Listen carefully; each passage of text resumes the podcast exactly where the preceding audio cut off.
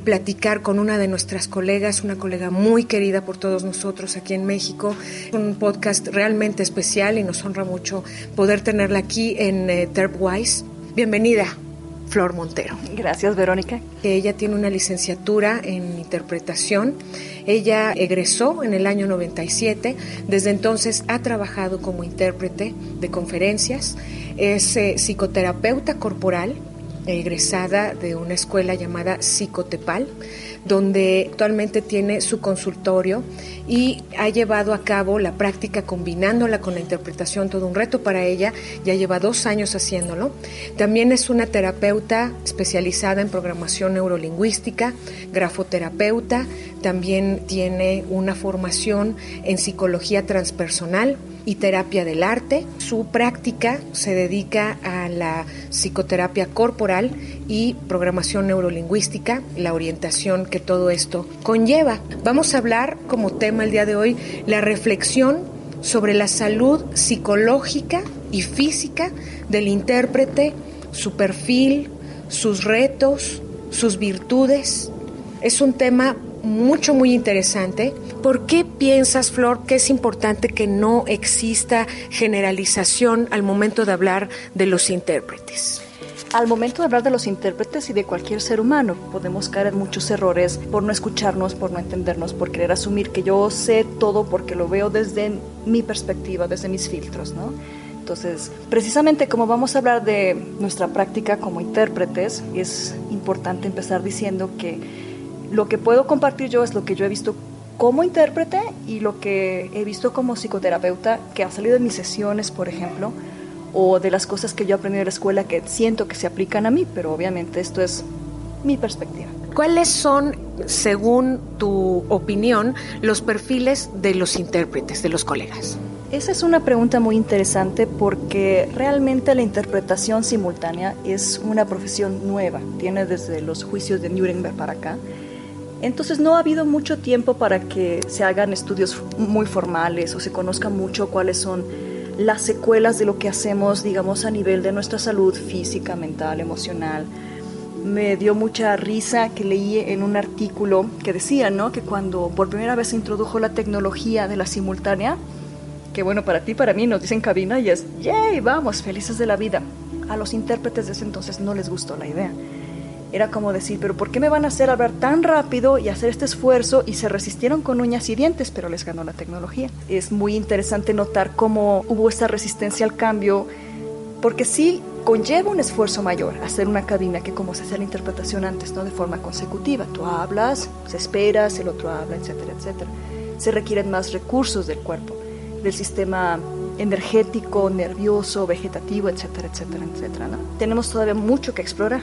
En mi opinión, como que hay dos personalidades que son más preponderantes. Está la personalidad que es muy eh, extrovertida en términos junguianos, ¿no? que es hacia afuera, que es muy parlanchina, muy sociable, muy de relaciones, que lo hace muy bien interpretando, no tiene problemas con hablar frente al público, etc.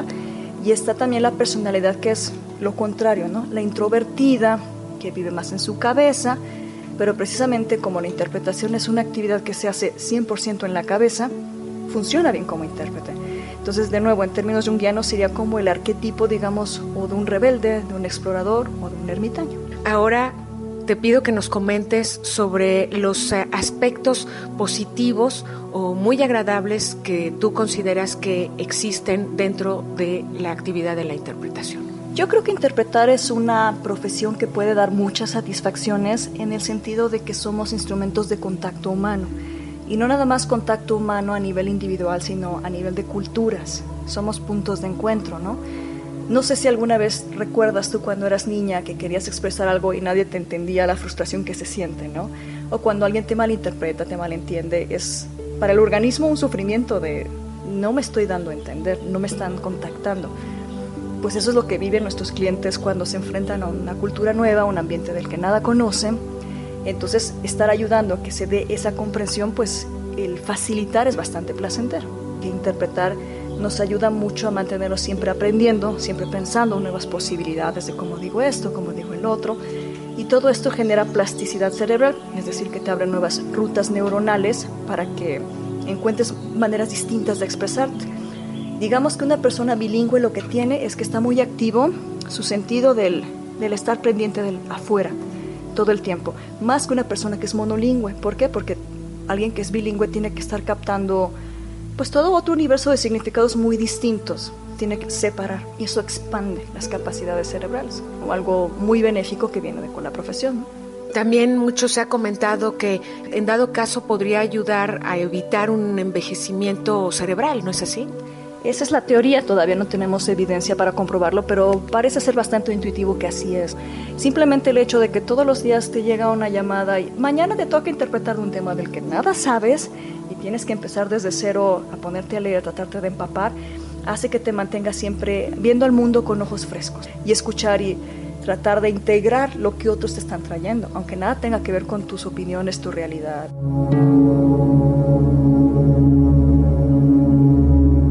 El ser humano tiene una tendencia natural a siempre magnificar lo malo, lo que nos choca, lo que nos molesta, y descalificar lo bueno, ¿no? Y yo creo que, por ejemplo, hacia adentro de nuestro gremio, eso es muy negativo, porque yo me acuerdo cuando yo estudiaba, y tú preguntabas, bueno, ¿qué opinas tú de otros intérpretes de afuera? ¿no? Le preguntas a tus maestros, a los intérpretes que conocías. Las referencias siempre eran terribles, ¿no? Que competitivos, que baja clientes, por esto mismo, que siempre estamos viendo lo malo. Y sí existe eso, pero nada se habla de la parte positiva o lumínica que tenemos como intérpretes. Yo creo que en el gremio, entre nosotros, hay muchas muestras de mucha solidaridad, de apoyo, de comprensión, de ayuda. Y de eso nadie habla, ¿no? Que es muy triste porque entonces entre más perpetuemos el ciclo de lo negativo, más vamos a generar esos comportamientos. Flor, ¿nos puedes mencionar, según tu perspectiva, cuáles son los riesgos o los retos laborales que existen dentro de la práctica de la interpretación? Yo pienso que hay varios, empezando con la carga hacia el cuerpo del esfuerzo de interpretar, empezando por el sentido de la audición, ¿no? ¿Cuántas veces nos ha pasado que estamos en la cabina y están probando micrófonos y ya te dieron un microfonazo, un chillido, la bocina que revienta, etcétera, etcétera? si eso le pasa, imagínate a las bocinas, ¿qué le está pasando a nuestra audición, no? Ese sí es un riesgo laboral que aparte hay muy poca conciencia, digamos, de eso entre los técnicos o entre los clientes mismos, que les parecemos como ridículos o chocosos, que nos quejemos de eso, pero yo creo que no pueden ver que estamos expuestos a ello todos los días de nuestra vida que estamos trabajando. Eso es bastante fuerte para el sistema auditivo, ¿no? ¿Y qué comentas sobre el estrés? ¿Es una exageración de nuestra parte? ¿Le sucede a algunos? ¿Cuál es tu opinión sobre el estrés? Lo que pasa es que la interpretación es una profesión que es muy diferente a otras en el sentido de que tiene una carga cognitiva elevadísima. Es estarse quietos, sentados, trabajando 100% en la mente. No hay ninguna actividad física, no hay ningún instrumento que te sirva de ayuda. Eres tú y tu mente, ¿no? Aparte de que siempre estamos como a la deriva de lo que estén haciendo los demás afuera, que si hablaron cerca del micrófono, que si se escucha, que si no ves la pantalla. Entre más de estos factores inesperados hay, más aumenta la carga mental, más es fuerte el estrés para el intérprete. Hay una cosa que se llama el síndrome general de adaptación, que significa que cuando el organismo tiene que enfrentarse a situaciones donde hay incertidumbres, donde hay novedad, etc., todos los recursos del cuerpo se van hacia afuera para que tú estés alerta y dispuesto a responder y demás. Entonces depende de la cantidad de recursos internos que tenga el intérprete, cómo lo maneja. Hay gente que si se le acabaron los recursos, entonces sí empieza a haber una afectación a la salud. Pero imagínate si estamos ocho horas al día y no podemos controlar nada de esto, varía, ¿no? Digamos, cuánto aguanta cada intérprete, pero de que llega a un límite, sí puede llegar a un límite y sí puede causar un daño. ¿Cuál sería tu recomendación para que podamos abordar estos riesgos y enfrentarlos de una forma sana? Mira, por ejemplo, me faltaba mencionar también el riesgo que existe, digamos, para la voz, para las cuerdas vocales. Al momento que uno se está estresando porque van muy rápido, porque no estás entendiendo, porque ya te vino a echar pleito a alguien, el cuerpo se empieza a tensar. Se tensa el pecho, se tensa la espalda, el cuello y entonces las cuerdas vocales se están constriñendo y tampoco estás pudiendo respirar muy fácilmente con tanta constricción. Y entre menos respires, más esfuerzo hace tu cuerpo, más esfuerzo hacen tus cuerdas vocales y las puedes acabar dañando también, ¿no? Entonces, cuidado de la audición, cuidado de las cuerdas, cuidado de las cargas de estrés, las cargas de cansancio. Y como les había mencionado, cada intérprete tiene un umbral diferente. Yo creo que es importante que el intérprete aprenda a autoobservarse para que note dónde están sus umbrales. Y esto es muy variable de la edad, depende del nivel de cansancio, de qué tan cómodo te sientas en el tema. Pero las señales de que te está rebasando la exigencia de la afuera, tus recursos internos son que estás tenso, que estás no pudiendo respirar, que se te van las ideas, que te falta el aire, que sientes unos bajones de energía, etcétera, etcétera.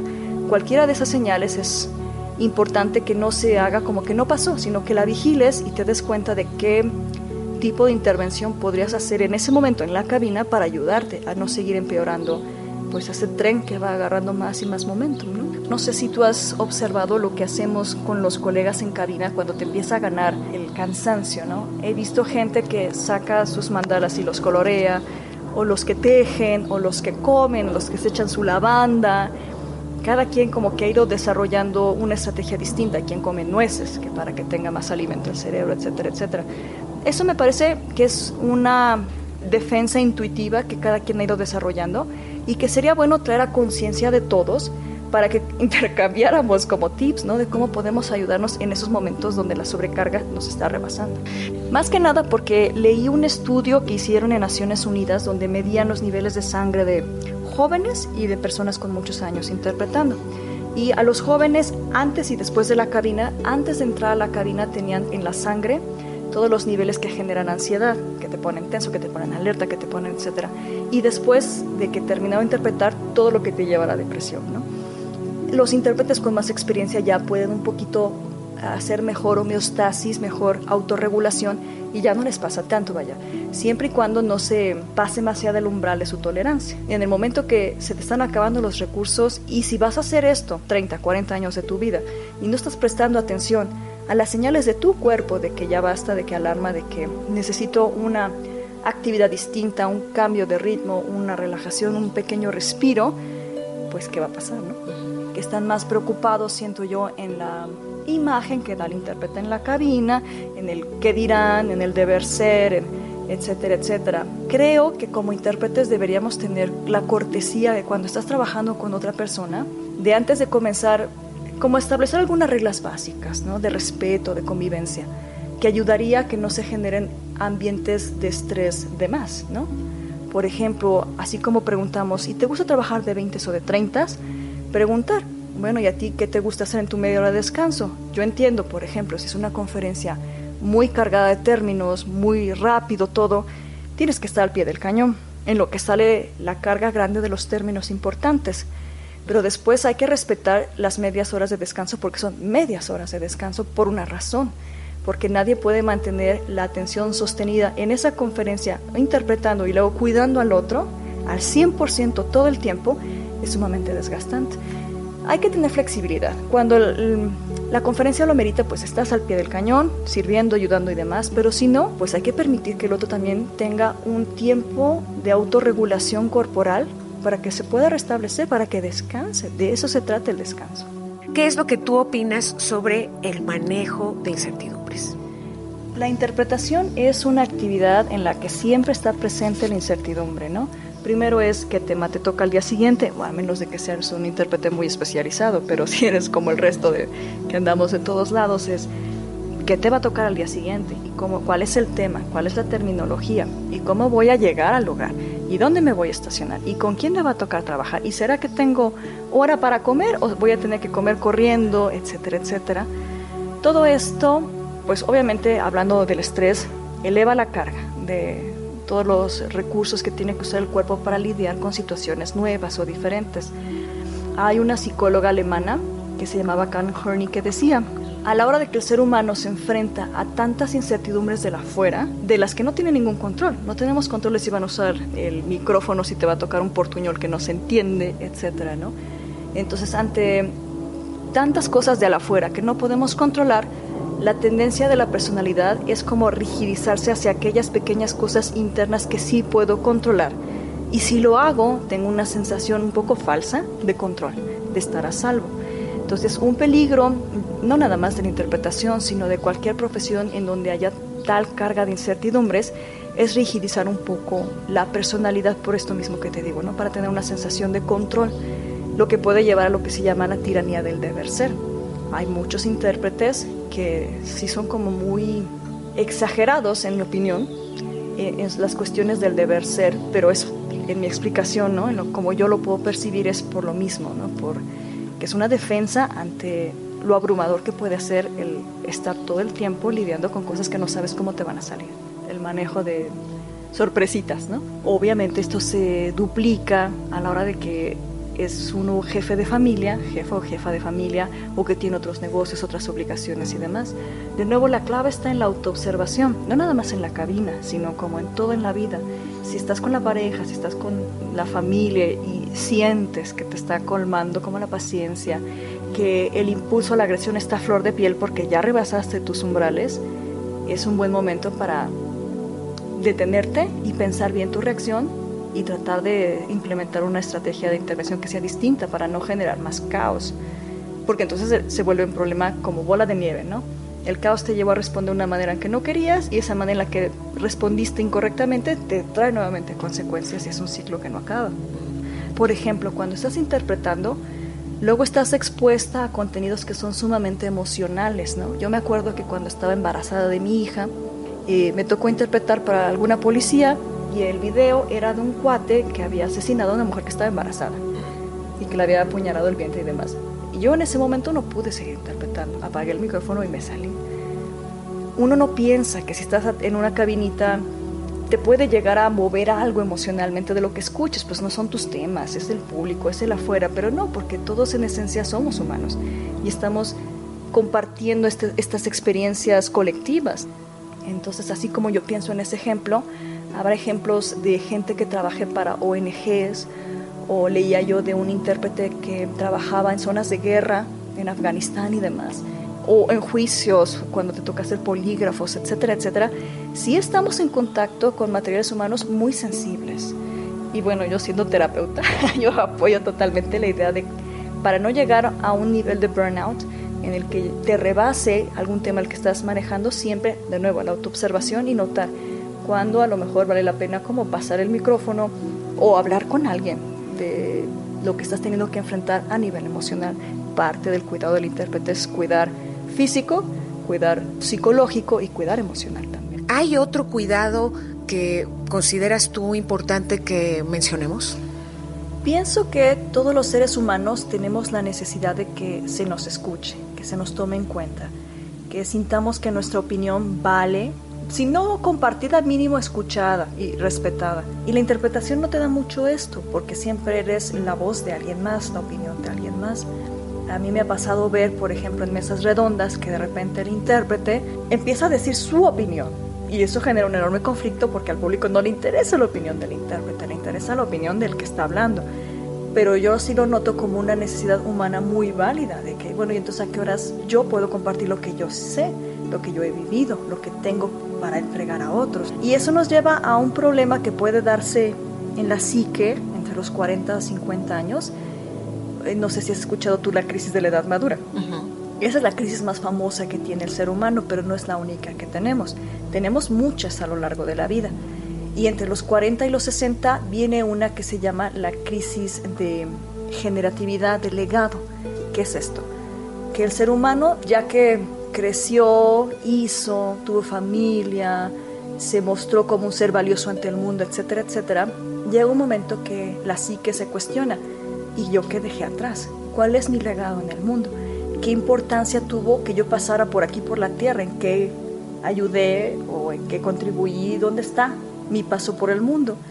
En otras profesiones esto es muy fácil de resolver. Un abogado pues tiene su firma de abogados un médico ha salvado vidas, un arquitecto hizo casas, eso es muy tangible. Un intérprete apaga el micrófono y ¿dónde está la evidencia de lo que hizo?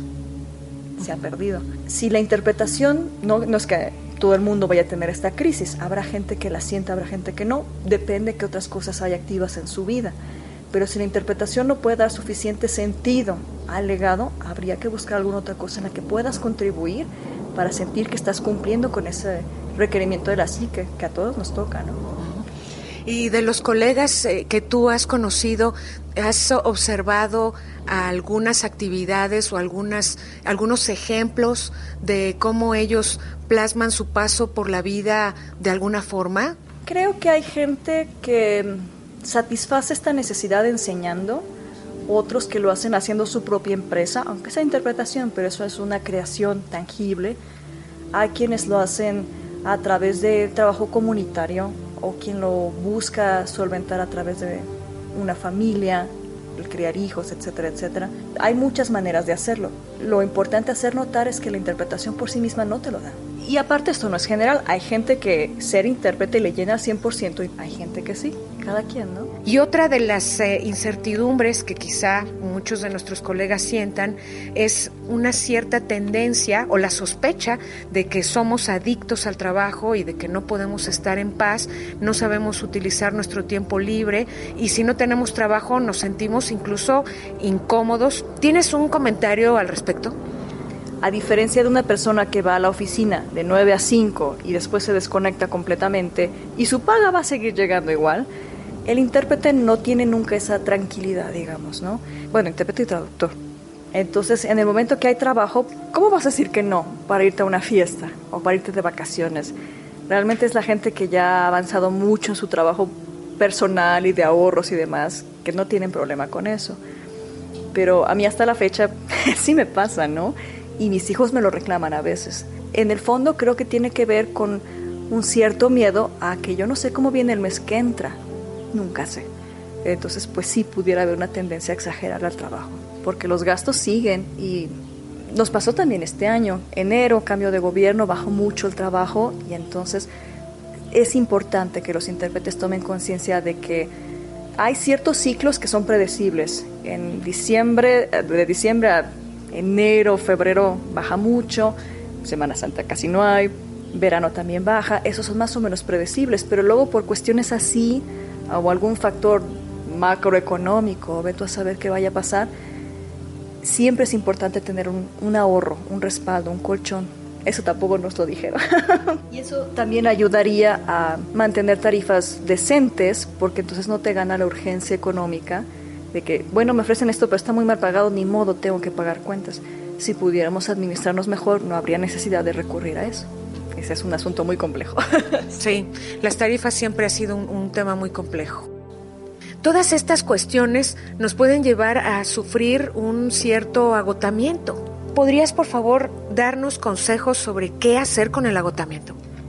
El cuerpo se ha agotado cuando, por ejemplo, si estás interpretando ya no fluye tu interpretación, como que te atoras con palabras, tartamudeas, empiezas con contrasentidos, te sientes débil, de mal humor a veces, etcétera, etcétera. Todas estas son señales de que tu sangre ha perdido su pH alcalino, se ha vuelto ácida. Y cuando la sangre está ácida, todos los sistemas empiezan a sufrir. Entonces, hay cosas que se pueden hacer, digamos, muy discretas, porque obviamente estás en la cabina, no puedes hacer una cosa muy vistosa, ¿no? un perro mirando hacia abajo, una cosa de yoga, porque te van a correr inmediatamente. Pero sí pudieras hacer alguna intervención cuando notas que ya te está rebasando, cuando de nuevo tus recursos empiezan a agotarse o que pasaste tu umbral. Entonces, lo importante para eso es, número uno, la autoobservación, para cuando te detectes que ya te está ganando la tensión, el cansancio, etcétera, etcétera. Los científicos actualmente, por ejemplo, recomiendan tomar un poquito de bicarbonato en agua. Esa es una manera en la que puedes ayudar a tu sangre a que se vuelva otra vez alcalina. O eh, ahí mismo sentado en tu sillita, hacer algunos estiramientos musculares para que evites que la contracción siga avanzando y se restablezcan los flujos de sangre y de sustancias químicas y demás a todo tu cuerpo y eso te revitalice un poco. Tomar agua, salirse a caminar. En psicocorporal tenemos una cosa que se llama actings. Por ejemplo, no sé si te ha pasado que estás hasta interpretando cuando no te toca y estás oyendo una canción en el radio y la estás interpretando en las noticias y no paras nunca de interpretar. Es horrible. Es horrible, ¿no? Es, el cerebro viene como unas frecuencias mentales demasiado aceleradas, ¿no? Entonces hay una instrucción que se puede dar al cuerpo así nada más. Cierras los ojos y subes y bajas tus cejas despacito. Esa es una señal a tu sistema neurovegetativo de que shh, desacelérate. Hacerlo 5 o 10 minutos antes de salir, por ejemplo, de la cabina, antes de meterte al tráfico, que no te vayas con esa agitación al meter a donde va a haber más problemas por el tráfico, ¿no? O si estás en tu media de descanso es una buena manera de decir, ok, descansa, unos minutitos para que tu cuerpo pueda volver a autorregularse. Yo a veces lo que hago es que me pongo los audífonos a mi compu y hago una pequeña relajación guiada, una pequeña meditación, porque lo que el cerebro escucha lo actúa en el cuerpo, aunque no lo estés actuando en el cuerpo. Entonces eso sí puede ser muy útil. La meditación, bueno, sería muy bueno que todos los intérpretes lo pudieran hacer, sobre todo antes de dormir, para que este acelere de que sales del estudio de mercado a las 11 de la noche y te vas a ir con esa velocidad mental que no para a la cama, en lugar de que tu cuerpo se restaure, se va a hacer más daño. Entonces es importante tener un cuidado mental, una higiene mental antes de irse a dormir, para que no te vayas a dormir con unas frecuencias betas espantosas, sino unas alfas, deltas más tranquilas y que tu cuerpo pueda hacer mejor su trabajo de recomponerse. ¿no? Bueno, eso pueden encontrar mucho material en, en YouTube, en iTunes. Están las meditaciones, las relajaciones, los materiales binaurales, que son unos inventos científicos actuales en donde se puede conseguir en iTunes o en YouTube también los puedes encontrar. Hay un pequeño ritmo que te manda una señal a tus hemisferios derecho e izquierdo para que se reequilibren, se rearmonicen. Eso se puede hacer, por ejemplo, cuando estás ya muy cansado en tu cabinita con tus audífonos en tu compu o antes de dormir. Eso sería lo mejor que pudieras hacer, ¿no? Realmente lo que tiene más incidencia en el cuerpo para bajar la acidez de la sangre es el pranayama.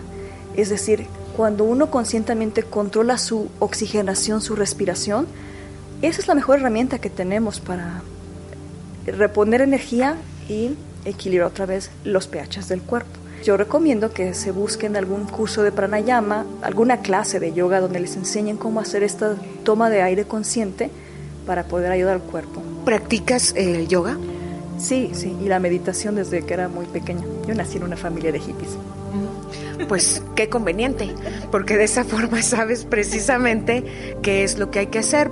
Y tengo un sesgo porque practico mindfulness, he hecho meditación mucho tiempo, a mí me funciona muy bien. Entonces yo siempre lo recomiendo para una actividad que es tan claramente demandante de los recursos cerebrales, la meditación es lo mejor que puedes darte con esta conciencia que tú tienes y toda tu autoobservación y la forma en que también puedes observar a los colegas, ¿de qué manera manejas tú a un colega que puede tener una actitud un poco adversa?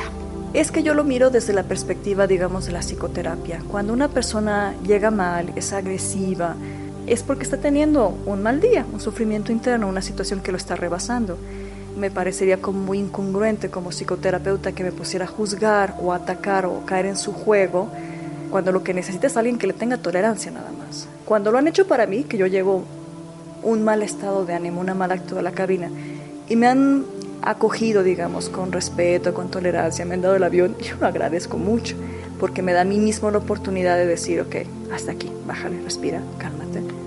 Este es un regalo que nos podemos hacer unos a otros, ¿no? Porque a todos nos pasa.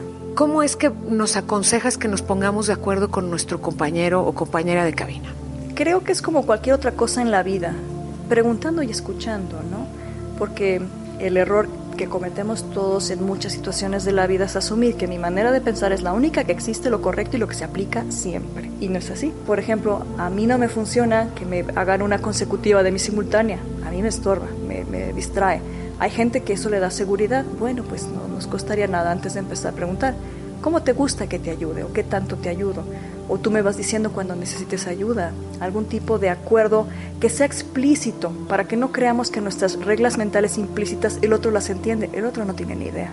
Flor, nos vas a regalar un anclaje, es el ejercicio que tenemos preparado, la sorpresa que teníamos preparada para nuestros escuchas, pero ¿Qué es un anclaje y cómo es que debemos nosotros recibirlo? Danos tus recomendaciones para llevar a cabo este anclaje. En programación neurolingüística, un anclaje es una forma en la que nosotros podemos accesar algún recurso interno de alguna experiencia que hayamos tenido en el pasado, revivir, digamos, en la fisiología todo lo que el recurso nos trae para de alguna manera armarnos para enfrentar otra situación que si no traes ese recurso pudiera ser muy difícil. Los anclajes pueden ser visuales, es decir, puedes anclarte a este recurso, a esta experiencia a través de una imagen. Pueden ser auditivos, hay gente que le funciona decirse una palabra como su anclaje, o pueden ser kinestésicos. A mí son los que más me gustan, ¿no? Por ejemplo, presionarse con dos dedos la palma de la mano, o tomarse las dos manos, o tocarse alguna parte del cuerpo. Es igual, cualquiera de los tres nos puede servir a que anclemos un recurso que nos ha valido en otra experiencia a un contexto distinto. Nada más piensen si ustedes son seres más visuales, auditivos o kinestésicos, ¿qué anclaje les gustaría usar? Yo me refiero al anclaje kinestésico, pero puede ser cualquiera de los tres. Yo creo que este podcast y todo lo que nos ha compartido y regalado Flor desde su punto de vista como terapeuta y con la experiencia que tiene también como intérprete, nos ayuda muchísimo más a comprender exactamente y poner en orden varias cosas que sentimos. Yo estoy casi segura que muchas personas que estén escuchando este podcast se han identificado. Esperemos que hayamos aportado algo de muchísimo valor, tal como yo lo estoy percibiendo. Es así. Por favor, Flor, ¿nos puedes compartir un mensaje final que quieras enviar a todos nuestros colegas en el mundo, nuevos, ya consolidados, por favor? Bueno, primero quiero agradecerte, Vero, por el honor de estar participando en esto. Cuando me dijiste me dio mucho miedo, muchos nervios. No es fácil, ¿no? Tener posturas y platicarlas en un café, a platicarlas así, tan abiertamente y hasta quién sabe dónde vayan a llegar si no tenemos la libertad de expresar lo que sentimos, lo que pensamos, por miedo a ser criticados o juzgados, o para no hacer olas, que es mucho de nuestra cultura, a lo mejor no hacer olas y aguántate cómo están las cosas, pues las cosas nunca cambian, ¿no? Lo que manifiestan tus entrevistas en Terpwise es nada más una opinión de alguien más. Nadie tiene la verdad absoluta, Nadie puede decirse que ya está más allá del bien y del mal, que todo lo sabe, que todo lo ha resuelto, porque pues todos somos seres humanos y seguimos en la búsqueda, ¿no? Entonces yo te invito a que sigas con el esfuerzo y que los demás respeten lo que escuchen de las voces de quienes vengan, sabiendo que es solo eso, es una opinión, nada más.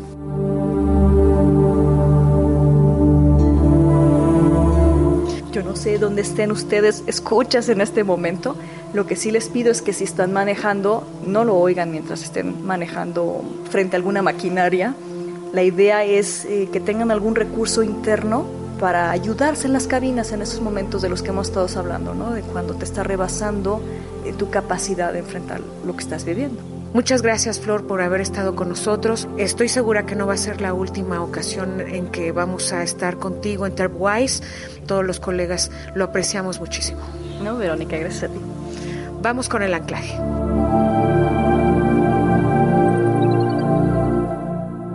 Te pido que cierres los ojos y tomes tres respiraciones profundas mientras sueltas cualquier músculo que pudiera estar con tensión.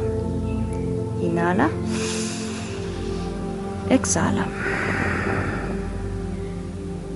Inhala. Exhala. Inhala y exhala.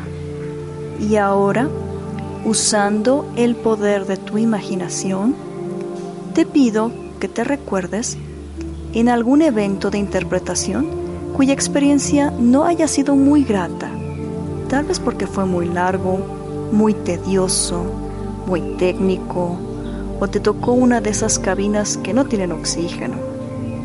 Recuerda tu sensación. Te sentías de malas, volteabas a cada rato a ver el reloj para ver en qué momento ibas a poder pasarle el micrófono al compañero o compañera en cabina y estabas contando las horas para que pudieras regresar a casa. Al recordar esta experiencia no muy grata, ese cansancio, nota qué está pasando con tu cuerpo. ¿Qué está pasando con tu respiración? Date cuenta en qué áreas hay tensión, malestar, pesadez o agotamiento. Date cuenta cómo se siente cuando estás trabajando con una sangre ácida, que hace obviamente que todo te sea más difícil y de mayor esfuerzo. ¿Ya lo tienes? Muy bien. Ahora abre los ojos, sacúdete un poco y dime qué comiste hace dos días. Siéntate de nuevo y cierra nuevamente tus ojos. Usando nuevamente tu imaginación, quiero que te mires, pero ahora en una escena distinta. Recuerda la mejor interpretación que hayas tenido en tu vida. Ese evento en el que sentiste que estabas viviendo una experiencia casi cumbre, pues pudiste transmitir con claridad, efectividad y buena entrega todos los mensajes que tenías que transmitir y lo hiciste con soltura, con pasión y con todo el gusto del mundo.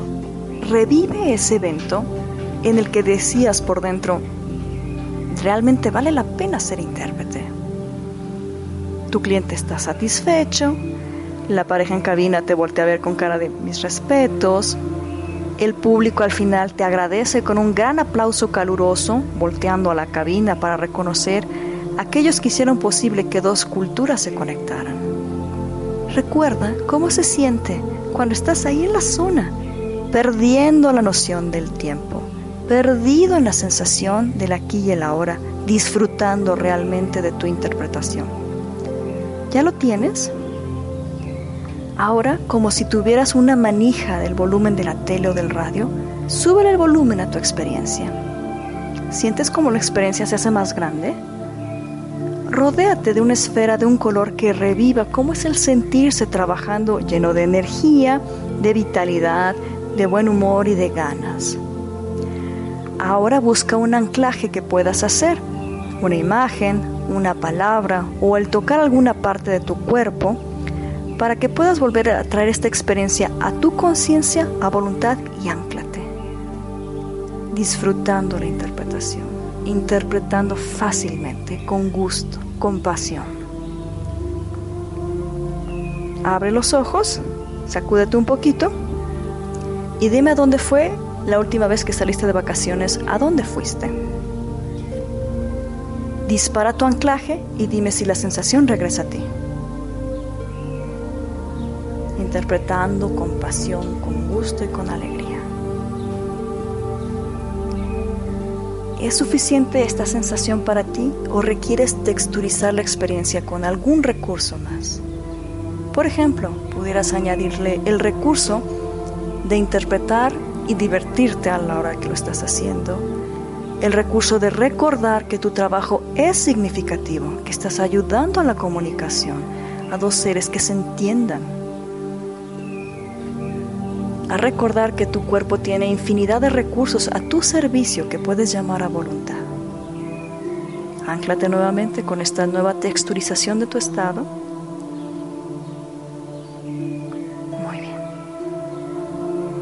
sacude tu momento.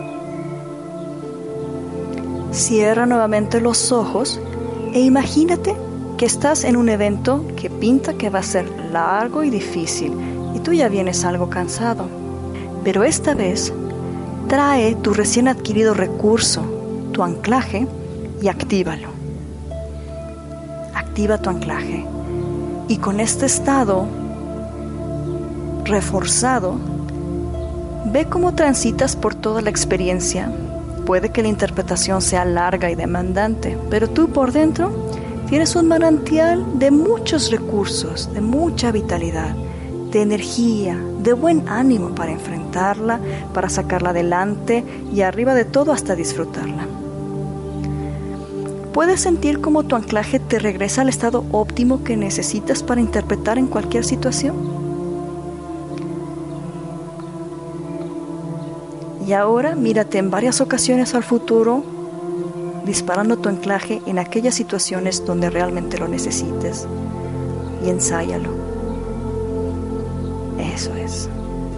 Ya está. Y ahora poco a poco, tomando una inhalación profunda y exhalando lentamente.